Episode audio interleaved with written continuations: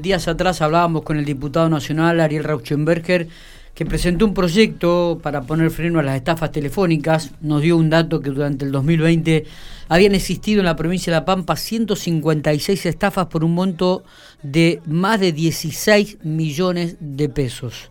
Eh, en relación a este tema y porque se siguen reiterando llamadas con una característica 011, estamos en diálogo con el comisario inspector Vanina Fileni, responsable de la Brigada de Investigaciones de la, Unión, de la Unidad Regional 2, a quien le agradecemos estos minutos. Vanina, buenos días.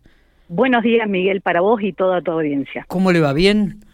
Todo bien, muy bien, gracias. trabajando, trabajando mucho y seguimos trabajando con este tema de las estafas, ¿no? Bueno, el diputado nacional había presentado un proyecto al Banco Central de la República Argentina para tratar de evitar algunos movimientos bancarios, pero se habla de un total de 156 estafas con una suma millonaria de más de 16 millones de pesos. Sí, sí, correcto. Escuché la entrevista que le formalizaste la vez pasada. Este, bueno, y sí, eh, las estafas continúan. Eh, es bueno recalcarle a la sociedad que siempre estén este, atentos y en estos últimos tres días, puntualmente, em, vecinos eh, han dado aviso al 101, al SECOM. Sí.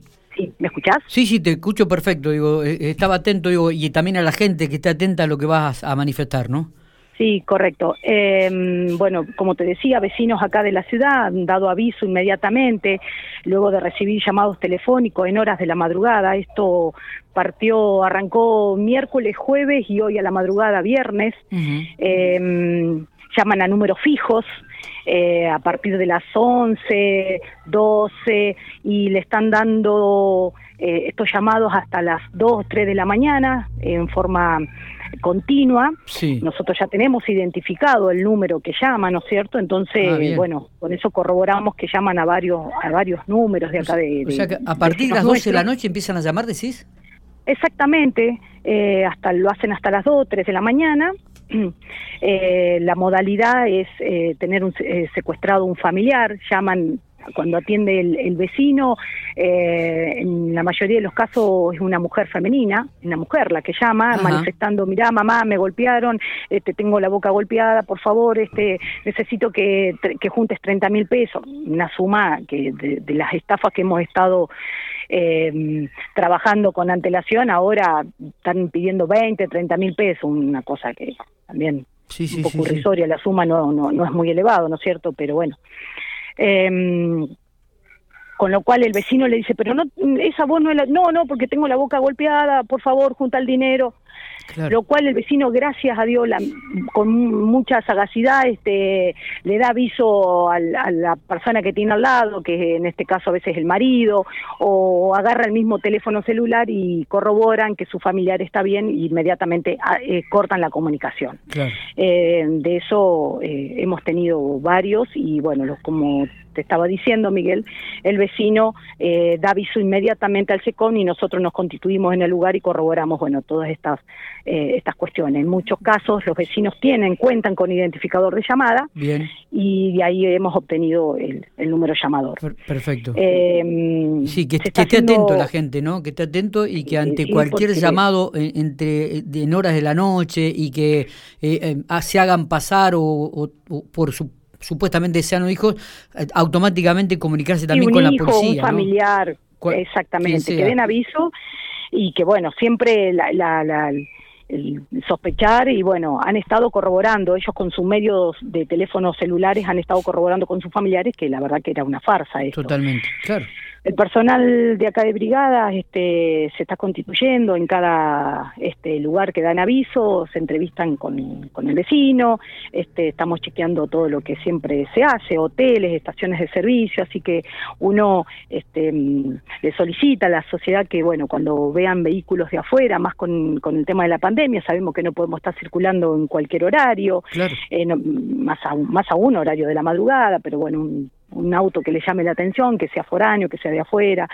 Eh, bueno, ya estamos, estamos haciendo un trabajo alertando eh, a toda la, población, ¿no es cierto? Bueno, toda la que es eh, cadenas hoteleras, eh, todo lo que es estaciones de servicio y, casas de comida para estar atentos cuando tengamos la presencia de gente de afuera. Claro, claro, sí, totalmente. Me parece que, que, es bueno este trabajo, que, que es bueno un poco volver a concientizar, volver a comentar. Es, recordamos entonces que los llamados habitualmente se dan entre las 12 de la noche eh, y las 2, o 2 y 3 de la madrugada, eh, como para asustar esa hora uno está descansando con tranquilidad, de repente la llaman de forma urgente. Esta gente no llaman a los números celulares, hay que destacar, llaman a los números fijos porque se deben estar manejando con páginas blancas, este, con la telefónica de número fijo, que usualmente el que tiene un número fijo eh, en el hogar eh, es el adulto mayor. Por eso es que es cierto. Eh, normalmente la gente que hemos estado entrevistando no son gente eh, adultas que, que, bueno que aún perduran con el, número y, fijo y también ayudado por este sistema de Pampa Seguridad Activa que se está dando también en los puestos camineros, este Vanina, ¿no? Sí, con eso también, ¿no? no se está haciendo un abanico de, de, de, trabajo amplio.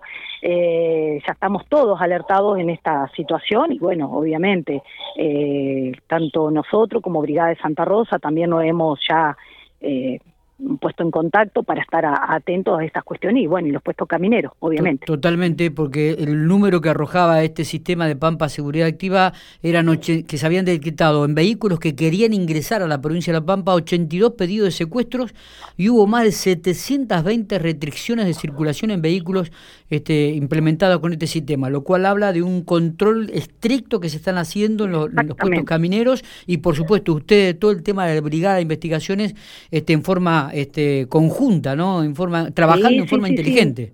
Sí. sí, obviamente estamos en constante eh, movimiento y en contacto entre nosotros con eh, pasándonos toda la información y alertándonos. Ah, tenemos que aprovechar todos los medios que tenemos y que nos está ofreciendo este el ministerio para poder trabajar. Totalmente, totalmente. Bueno, eh, Vanina, te agradecemos este, e, estos minutos. Me parece que es muy, muy importante este llamado, poder hablar con vos y, remarcarle a la gente, a la audiencia, a aquellas personas mayores que este, los llamados existen entre las 2 y las 3 de la mañana, eh, que ante cualquier situación o cualquier duda cortar y llamar a la policía para que comiencen a, trabajar en este aspecto.